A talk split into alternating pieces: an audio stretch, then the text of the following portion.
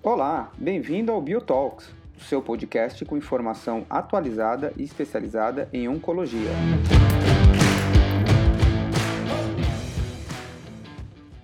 Olá a todos, bem-vindos a mais um BioTalks. E hoje eu estou aqui com dois grandes amigos, ah, como sempre, Igor Morbeck, oncologista clínico do Hospital Sírio-Libanês de Brasília, e também com Pedro Demarque, oncologista clínico do Oncoclínicas, uh, no Rio de Janeiro. Uh, e hoje a nossa intenção é discutir um pouco sobre os destaques uh, do o, o Congresso Mundial de Pulmão, do IAUSC, que, que aconteceu novamente de forma virtual em Singapura esse ano. esse é um congresso que foi atrasado, ele era para ter acontecido no final do ano, tiveram só algumas apresentações, e foi oficialmente feito de forma online em janeiro, no final de janeiro deste ano. Tudo bem, Igor? Tudo bem, Pedro? Vamos fazer uma conversa bem descontraída, bem tranquila em relação às novidades desse congresso. Olá, Igor. Olá, Adriano. Obrigado aí, Adriano, na apresentação. Prazer estar participando aí com vocês. Muito bom. É, Pedro, uh, nós vamos começar então numa ordem, discutindo alguns highlights desse evento, tá? É, e a gente vai começar na doença antes do, do, câncer aparecer, quer dizer, nós vamos falar um pouquinho sobre screening em câncer de pulmão. Esse tem sido um assunto recorrente no Mundial de Pulmão. Nós já tivemos dados extremamente importantes, como o estudo europeu Nelson, o National Lung Cancer Screening Trial, da mesma forma. E agora a gente tem um estudo asiático, que é o Talent. Você consegue falar um pouquinho o que foi esse estudo e qual foi o objetivo dele, Pedro? Claro, claro. Uh, então, o, o, estudo Talent é um estudo realmente que chamou muita atenção no, no Mundial, e que, porque ele é basicamente um, um programa de screening uh, para câncer de pulmão que foi realizado em Taiwan, mas que basicamente focou na população não tabagista. Né? Se a gente lembrar, os principais estudos de screening têm como principal critério de inclusão a história de tabagismo. Né? E aqui uh, o foco foi uma população bem diferente, né? Pacientes não tabagistas ou tabagistas leve, né? Que foi definido dentro do estudo como sendo aquele, aquele paciente que fumou menos que 10 uh, maços ano como carga tabágica uh, e que tivesse parado há mais de 15 anos ou que nunca tivesse fumado ao longo da vida. Uh, além disso, isso é importante ressaltar, né, porque eu estou vendo vários colegas comentando: ah, o estudo Talent foi positivo para screening paciente não tabagista, mas não é só isso, né?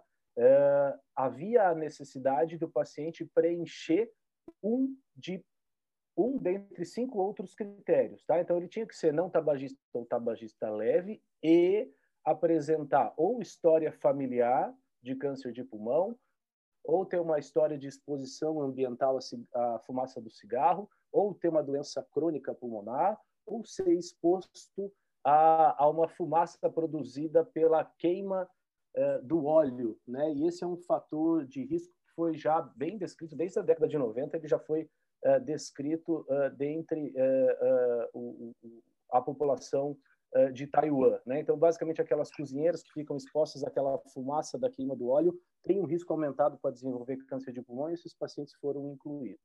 Então, mais de 12 mil pacientes foram uh, incluídos no estudo. Né? 50% desses pacientes tinham história familiar de câncer de pulmão e câncer de pulmão foi detectado em 2,6% desses pacientes.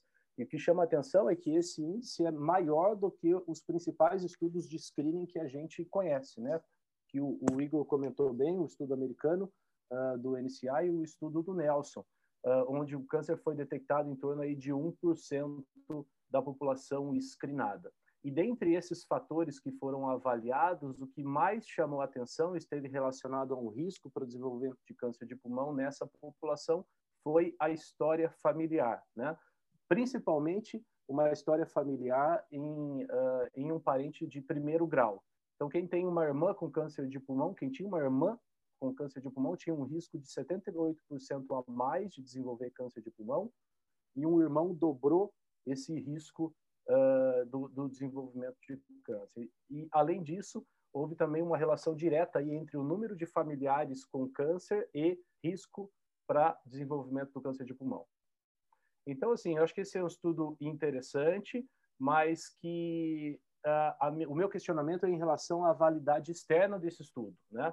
A, a realidade do, do, câncer de pulmão em paciente não tabagista em Taiwan é bem diferente da nossa, né? Por exemplo, lá, na verdade, a maioria dos pacientes com câncer de pulmão são não tabagistas, 57%.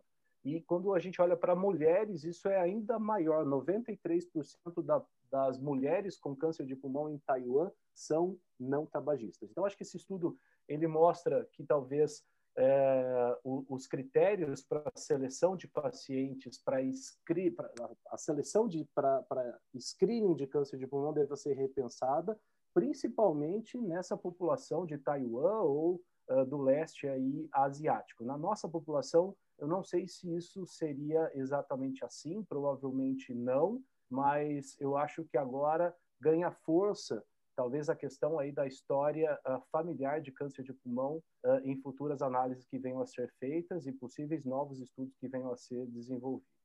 É, eu acho, Pedro, além disso tudo que você falou, é, do ponto de vista genético, essa população asiática de câncer de pulmão ela é bem diferente, né? Ela tem diferentes expressões de, de oncogênese, eu estou falando do EGFR, por exemplo, ela tem respostas diferentes a, a, drogas, eu lembro do estudo japonês antigo com resposta com o FT, né, uma, um derivado do fluoracil para adjuvância de pulmão. Uh, então, assim, é, é, a impressão que dá realmente que o câncer de pulmão do asiático é diferente da população ocidental, né? Uh, com certeza, e a gente acha que já tem é, bastante evidência mostrando isso, e acho que você é, comentou bem aí é, alguns dos estudos que mostraram. Certamente a população asiática é diferente da nossa, população asiática com câncer de pulmão, e o câncer de pulmão não tabagista é um tipo de doença diferente do câncer de pulmão relacionado ao tabagismo, que na verdade é a nossa realidade, né? A imensa maioria dos nossos pacientes são tabagistas, diferente do que o que a gente viu ser incluída no, no estudo Talent.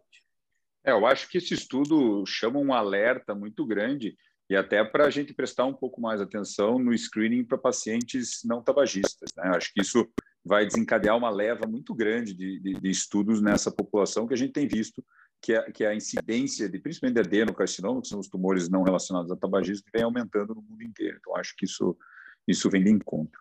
Eu vou puxar já o assunto já para o estudo Ítaca, que é o estudo italiano. Eu acho que esse estudo é um estudo muito interessante, porque é um estudo de iniciativa do investigador, não é um estudo patrocinado por indústria.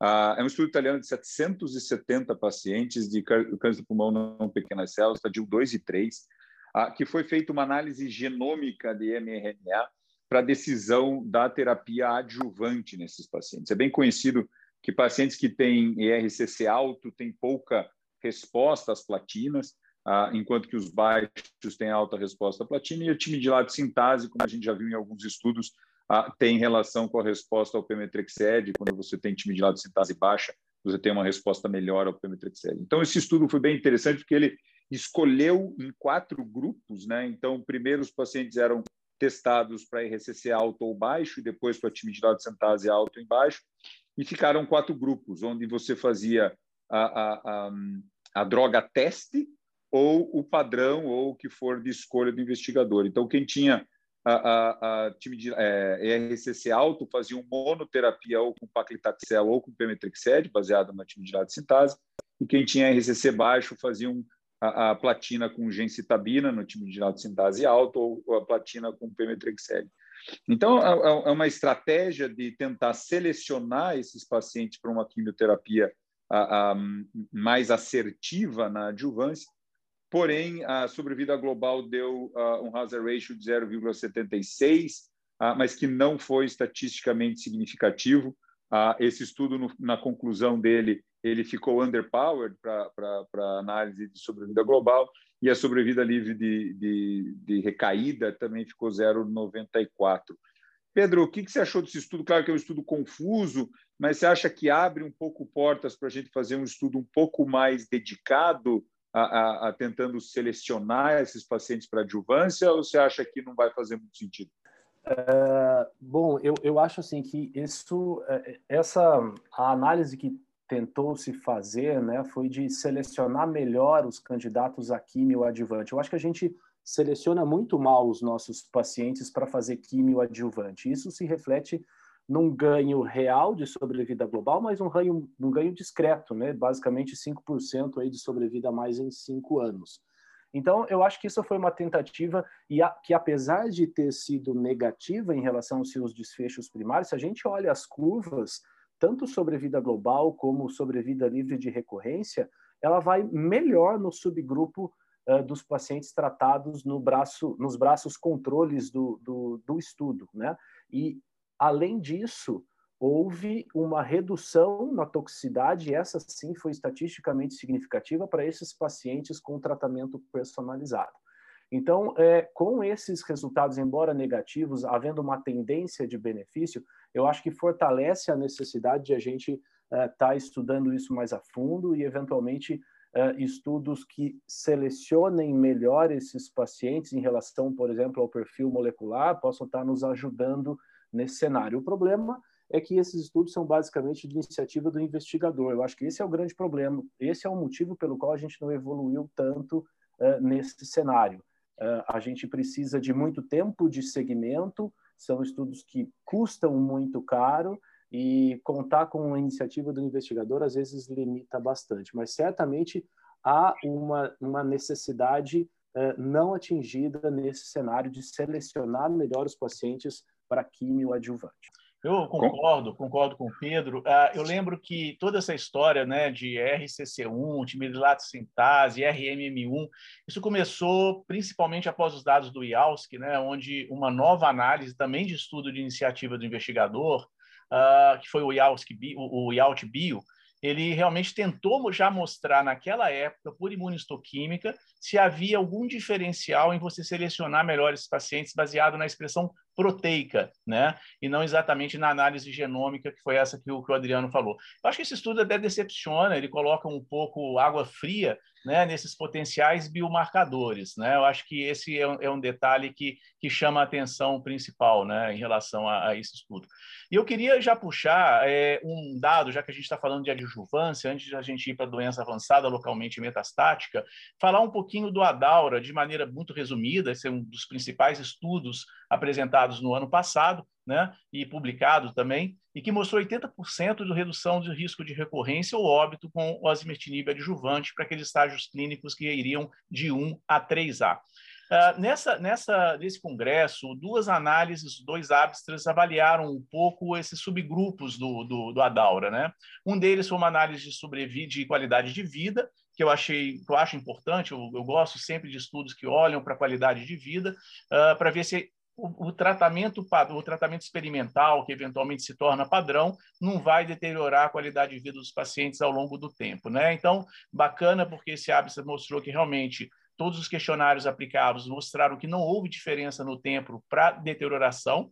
Eu acho que esse é um dado bacana. E outro dado é o que avalia a questão da quimioterapia, que isso está em aberto. Eu queria ouvir a opinião de vocês. Se hoje vocês pegarem um paciente que precisa tratar de adjuvância, estágio clínico 2A ou 2B, por exemplo, e que vocês é, fazem a, a, a, mutação e ela vem positiva para a GFR, se vocês dão quimioterapia mais osimertinib ou se vocês fazem osimertinib isolado, tá? Essa análise também ela não mostrou assim uma, uma clara diferença desses pacientes, né? Então a disease free survival foi absolutamente a mesma com pacientes que fazem químio ou não fazem químio e já vão direto para o OSI. Primeiro Pedro, depois Adriano, por favor. Perfeito. O Igor, eu, eu acho o seguinte, o, o estudo Adaura, ele se propôs a avaliar o papel do osimertinib adjuvante, tá? Uh, era a, a, o critério de fazer ou não quimioterapia era do investigador. Eu participei do estudo, por exemplo, e eu deixei de fazer quimioterapia num cenário uh, que o paciente tinha indicação, mas, por exemplo, tinha uma contraindicação à platina, tá? Então, eu deixei de fazer a quimio num estágio 3 de um paciente que eu coloquei uh, e uh, incluí ele no estudo. Tá? Por que, que eu estou falando isso? Uh, o estudo ele não se propôs a avaliar o papel da quimioterapia. Tá? Não era um objetivo avaliar se o osimertinib substituiria ou não a quimioterapia num cenário adjuvante. Tá? Isso foi uma análise que foi feita no entanto, a meu ver, ela não serve para mudar a nossa conduta. Eu sigo considerando fazer quimioterapia com os mesmos critérios que eu utilizava e a gente utiliza no nosso dia a dia antes do, antes do estudo ADAURA. Então, basicamente, pacientes com linfonodos positivos ou tumor maior ou igual a 4 centímetros, eu considero sim de fazer quimioterapia uh, e depois de quatro ciclos uh, eu usaria aí o osimertinib. Agora, naquele paciente que, por exemplo, tivesse alguma contraindicação ou tivesse uh, um pouco mais debilitado, eu acho que esse, o estudo deixa a gente um pouco mais confortável, talvez, em não dar a químio. Mas, de novo, eu não acho que deva mudar a nossa conduta e a gente deve continuar fazendo químio em quem tem educação, baseado nos estudos de adjuvância que a gente tem. A gente tem né, meta-análise mostrando ganho de sobrevida, então potencialmente a gente está curando mais pacientes fazendo químio. Então acho que a gente não está autorizado e não deve deixar de fazer químio em quem tem indicação. É, eu, eu concordo que eu, cada publicação que sai da Daura, e eu confesso que quando ele foi publicado no ano passado, eu, eu, eu fui e ainda sou um pouco daqueles que gostaria de ver sobrevida global antes de tomar uma, uma decisão que no nosso meio tem um impacto financeiro extraordinário. Ah, mas eu acho que a cada vez que a gente tem uma publicação, e, e na ESMO foi a questão da, da, da recorrência do sistema nervoso central, e agora isso, eu acho que esse estudo só reforça o tamanho do benefício que o osimertinib está dando nesses pacientes, pelo menos em termos de sobrevida livre de progressão. Né? Então, eu acho que vai reforçando que, é, para mim, pelo menos, que era um dos, dos que duvidava, uh, de que talvez realmente o osimertinib tenha papel, mas concordo com o que o Pedro falou, o estudo não avaliou a necessidade ou não, tem um monte de baias aí, né? Alguns pacientes não fizeram químico por ser uh, estadio 1B, enfim, é, quando a gente vê os pacientes 1B, só 20% receberam quimioterapia e, e, e, eles tiveram maior benefício, enfim, uh, uh, eu acho que dá esse reforço apenas do osimertinib como tendo um papel na adjuvância aí no futuro e, e potencialmente mudar a sobrevida global.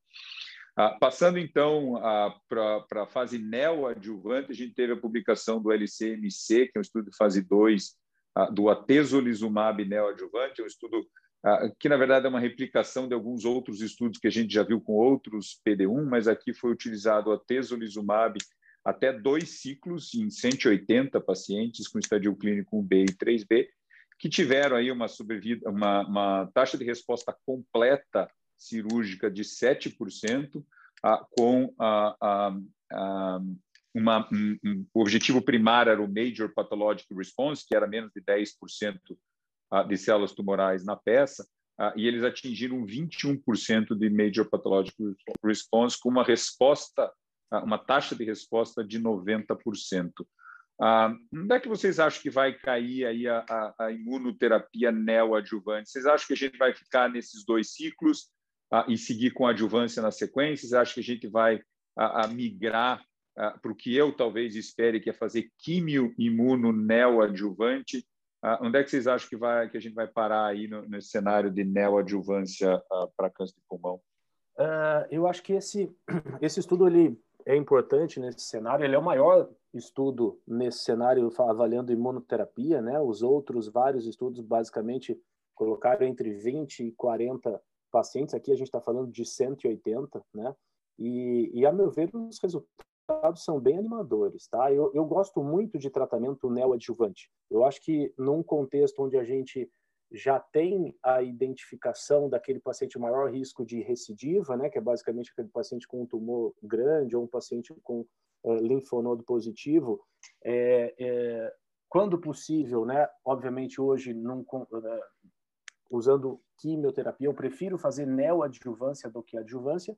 A única questão é a dificuldade da gente conseguir fazer esse tipo de tratamento, basicamente pela dificuldade de convencer aí os cirurgiões a segurarem um pouco é, antes da gente é, levar esse paciente para a cirurgia, né? Mas eu acho que o resultado ele é interessante. Aqui eu queria assim lembrar que uh, 50% mais ou menos desses pacientes eram estádio 3, né? Uh, os outros eram estádios mais, mais iniciais, e essa é uma diferença em relação a outros estudos. Tem estudos que incluíram apenas estádio 3, tem estudos que uh, incluíram estádios mais iniciais. E talvez eu acho que vai haver uma diferença em relação a esse estadiamento, quanto a se a gente vai fazer neoadjuvância com químio mais imuno ou só imuno isoladamente. Talvez é, a imuno isolada neoadjuvante, eu acho que vai ficar restrita a estadios aí mais iniciais, tá? O, o, o estudo Nadim, por exemplo, que fez químio mais nivolumab três ciclos, mostrou uh, a mesma, uh, o mesmo MPR de 17%, mas uma resposta completa de 57%. E aqui a gente está falando de um paciente que tem bem mais chance de ter uma doença micrometastática. Então, acho que a químio vai acabar entrando em algum momento no contexto neoadjuvante, talvez mais nos pacientes estádio 3, e, e a imunoisolada talvez fique aí para pacientes com estadio mais inicial.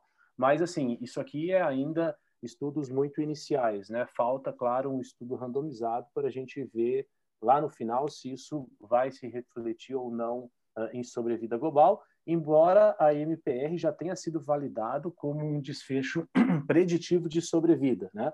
Então, basicamente, pacientes que atingem MPR, né, que é menos de 10% de tumor de célula tumoral viável, uh, têm melhor sobrevida. Né? E, e, e, obviamente, esse é um desfecho interessante porque a gente poupa tempo. Né? Agora, obviamente, falta um estudo randomizado para a gente é, conseguir é, é, trazer isso para a nossa prática. É, isso mesmo. E, além disso, a, esse estudo ainda é um estudo em aberto. Né? A análise de biomarcadores, por exemplo, ainda não foi reportada no LCMC3. E para a gente ver exatamente se há algum desfecho maior e alguma relação com biomarcadores, como PDL1 e, e tumor mutation burden. Eu acho que esse é um ponto, Adriano, que realmente talvez separe pacientes que precisem de químio imuno e pacientes que possam ser selecionados para imuno mais imuno ou imuno isolada, a depender de um potencial biomarcador. Essa área de neoadjuvância, para mim, faz todo um racional, há todo um sentido para que você selecione melhor né, os pacientes. E, como o Pedro falou, precisamos de estudo fase 3 para que isso se torne, então, mais um novo padrão de tratamento em câncer de pulmão. E falando em novo padrão de tratamento em câncer de pulmão, eu acho que a gente já vai aqui para a doença avançada, e em benefício do tempo, nós vamos discutir ah, alguns estudos pontuais. E eu queria começar com o estudo Code Break, o estudo do Sotorazib, que talvez tenha sido uh, um dos grandes estudos né, nesse, nesse Mundial de Pulmão, por ser um racional absolutamente novo e por uma situação muito esperada de muitos anos, que é que você ter uma droga-alvo quanto Carras G12C. Pedro, você quer comentar rapidamente e, na sequência, a gente já fala para a imunoterapia com o Keynote 598.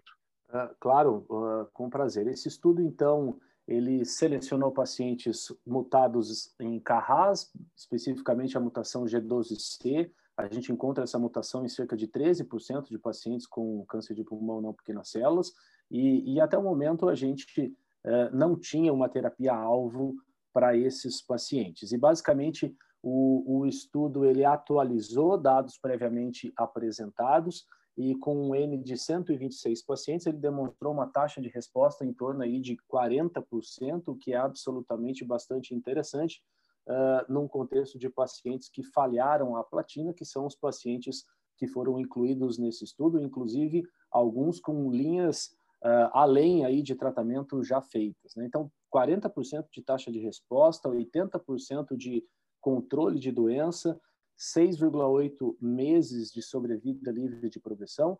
Então, eu acho que está mais do que provado que o sotorazib é uma droga ativa e que ela vai, que ela veio para ficar, tá? Eu acho que essa é uma droga que a gente vai utilizar na nossa prática. Não acho que com esses resultados a gente vá utilizar a sotorazib em primeira linha. A gente não está falando aqui de 80, 70% de taxa de resposta, como a gente vê em algumas terapias alvo moleculares, mas certamente nesse cenário onde ela foi testada, eu acho que ela tem o seu papel e sendo aprovada, e a gente espera que em pouco tempo ela seja, a gente possa utilizar e, e a gente vai estar trazendo benefício para os nossos pacientes, sim. Eu acho que vale a pena ressaltar, né, Pedro? Uh, eu não sei se você tem aberto aí no teu centro, mas existe um estudo randomizando que a gente tem aberto no Brasil, o Sotoracib com docetaxel, que a gente pode beneficiar pacientes no Brasil a ter acesso, principalmente agora que a gente tem utilizado o Foundation como como como plataforma molecular aí nos nossos pacientes. Ah, só para chamar a atenção, é uma droga extremamente segura, né? Tá uma toxicidade extremamente baixa, né? Porque uma população aí de três, quarta linha de tratamento, a gente teve só um pouco de diarreia, náusea, alterações de transaminases, então eu senti assim perto das outras drogas alvo que a gente tem utilizado, parece ser uma droga ah, bastante segura. O, que fica uma pergunta para mim é o que fazer a, a, em relação à imunoterapia. A gente tem dados do 042, né, do 042, que esses pacientes com Carras, especialmente o G12C, geralmente são os que expressam mais PDL1, geralmente são os que têm alta carga de mutação e, e respondem bem à imunoterapia. E aqui é. o sotoracil foi ao contrário, né? Os pacientes com menor expressão de PDL1 foram os que melhor responderam e os que maior expressão de PDL1 são os que menos responderam, talvez comprovando aquela teoria da, da, mutação driver ser menos sensível, né? Então, quanto mais você tem a driver, menos você é sensível. Ah, mas eu achei bastante interessante essa análise, claro que é uma análise subgrupo de um grupo pequeno, mas achei interessante até para desenhar futuros estudos como é que a gente vai comparar isso aí, porque eu tenho certeza que vão comparar em primeira linha o sutoracina. Perfeito. Só, só um adendo, você comentou, o Code Break 200 está aberto aqui no Rio também, a gente está participando. E respondendo a, a, a, tua pergunta, esses pacientes têm que ter falhado a platina e imunoterapia para serem incluídos, tá? E, isso, isso. E eu faria esse, eu não deixaria de fazer, por exemplo, químio com imuno, uh, ao invés de, de, de uh, no, uh, usar sotorazib ao invés de químio com imuno, tá? Eu sim faria os dois, faria platina, faria imuno e depois utilizaria o sotorazib basicamente pelo pelo que você comentou. Pedro, Keynote 598. Curiosamente, Pembro com IP versus Pembro na doença com PDL1 altamente expresso não teve ganho de sobrevida mediana. Por quê, hein? É, basicamente, a meu ver, esses pacientes autoexpressores de PDL1, a gente precisa de alguma outra coisa para potencializar esse efeito aí. Eu não, uh, o, o, estudo mostra que é, os linfócitos já estão suficientemente ativos, uh, são, ati são suficientemente ativados com pembro isolado para trazer o máximo de benefício com essa terapia. Associar um outro imunoterápico, pelo menos um anti-CTLA4, não foi suficiente, tá? Eu ainda não estou convencido, por exemplo, que a quimioterapia não possa fazer isso, tá? Eu acho que é, alguns estudos agora com follow-up mais prolongado começam a mostrar que quando a gente considera a população de PDL1 acima de 50, eh, pembro isolado é suficiente, mas talvez em algum momento eu acho que a gente precise explorar um pouquinho outros biomarcadores nesses cenários ou eventualmente eh, nichar essa população. A expressão de PDL1 ele, ela não é dicotômica, né? E a gente sabe que quem tem 51% de PDL1 responde pior do que quem tem 99 à imunoterapia então, talvez a gente vá começar a, a nichar essa população para tentar potencializar esses efeitos. Mas o estudo é, é, eu achei uh, um dos mais interessantes e põe fim hoje àquela dúvida de se nessa população a gente deveria utilizar um anti-CTLA4 junto uh, e o estudo ele foi na verdade interrompido, né, na primeira análise interina, basicamente por futilidade sobrevida global, sobrevida livre de progressão, taxa de resposta, duração de resposta, foi tudo igual, só o que mudou foi a toxicidade, que foi maior, obviamente, no, no braço uh, do estudo da combinação pembro com. É, e para finalizar, então, pessoal, nós estamos chegando ao final desse podcast. Alguma novidade para a Small Cell? Uh, eu tenho um estudo bastante interessante que eu separei, Igor, que é, na verdade, um estudo de fase 1. Eu sei que o oncologista não gosta muito de olhar para fase 1, mas esse eu achei muito legal, basicamente por conta da droga, uh, o racional da, da, da droga, tá? Uh, esse estudo é, é, é, é, o estudo que avaliou a droga AMG 757, é o primeiro estudo uh, em seres humanos, né? E essa droga me chamou bastante a atenção porque ela é um anticorpo monoclonal biespecífico, então ela se liga tanto ao, anti, ao, ao CD3, que está presente no linfócito, quanto ao DLL3. O DLL3 é, é um ligante né, relacionado à via do NOT, e 70% mais ou menos dos pacientes com pequenas células de pulmão expressam uh, DLL3. Então, basicamente, o que a droga faz é se liga no linfócito, se liga na célula tumoral e basicamente meio que força a, a, criação de uma sinapse imunológica e permite que o linfócito destrua aquela célula tumoral. A taxa de resposta não foi assim. Obviamente, esse é um, sendo um, um, um fase 1, a intenção era avaliar eh, não a eficácia, mas sim a segurança, e a droga se mostrou segura, né? 20% de eventos grau 3 a grau 5 numa população politratada com pequenas células, acho que é bastante é, razoável. A principal é, a toxicidade foi a síndrome de liberação de citocinas, que aconteceu em 44% dos pacientes, mas só um paciente grau 3, os outros todos grau 1 e grau 2. E embora a taxa de resposta tenha sido discreta na ordem de 16%, me chamou a atenção que 20% dos pacientes chegaram a completar seis meses de tratamento, né? Considerando aí pacientes em segunda, terceira, quarta linha de pequenas células, eu acho que é uma droga que vale a pena ir para frente, a gente tem que ficar de olho aí nos resultados. Tem estudo de fase 3 já recrutando. De fato, bastante interessante esses dados. Vamos ficar de olho, sim, Pedro. É, Adriano, algum comentário sobre Small Cell? É uma droga que eu acho que é interessante, que talvez a gente tenha aqui no Brasil em breve. Nos Estados Unidos já foi aprovada a lurbinectidina, e teve um estudo bastante interessante de fase 1, combinando a lurbinectidina com irinotecano. Ah, e mostrou uma taxa de resposta aí em torno de 60%, 70% ah, nessa população. Então, acho que é uma droga que a gente tem que ficar de olho no futuro, em futuros estudos aí, ah, não só dela sozinha, como em combinação com o irinotecano. então, acho que tem que ficar de olho, mas foi isso que eu vi de small cell, e, e concordando com, com o que o Pedro falou, esses bioconjugados vieram para ficar. Eu acho que a gente vai ver muito desses bioconjugados na oncologia, não só na oncologia torácica, mas tem alguns em GU, em outras áreas aí que a gente acaba cobrindo. Eu acho que é um, é um mecanismo, além dos, dos, dos, ADCs, né? Acho que agora a gente vai ter esses, esses, esses, esses bytes, como a gente chama.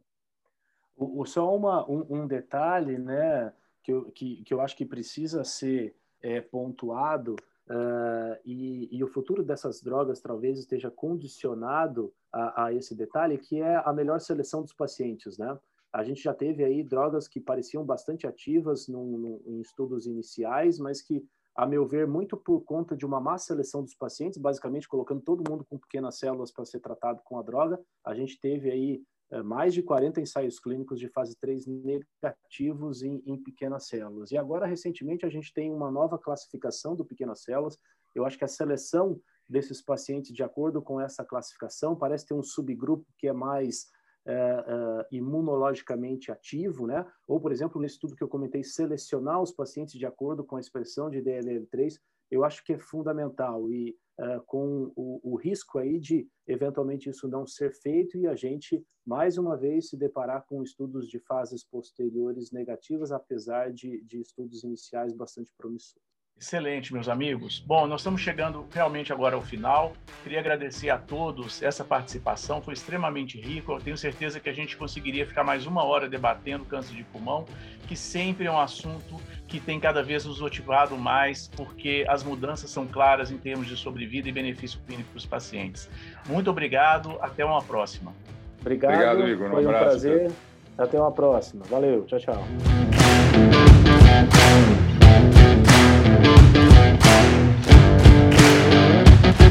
We'll be.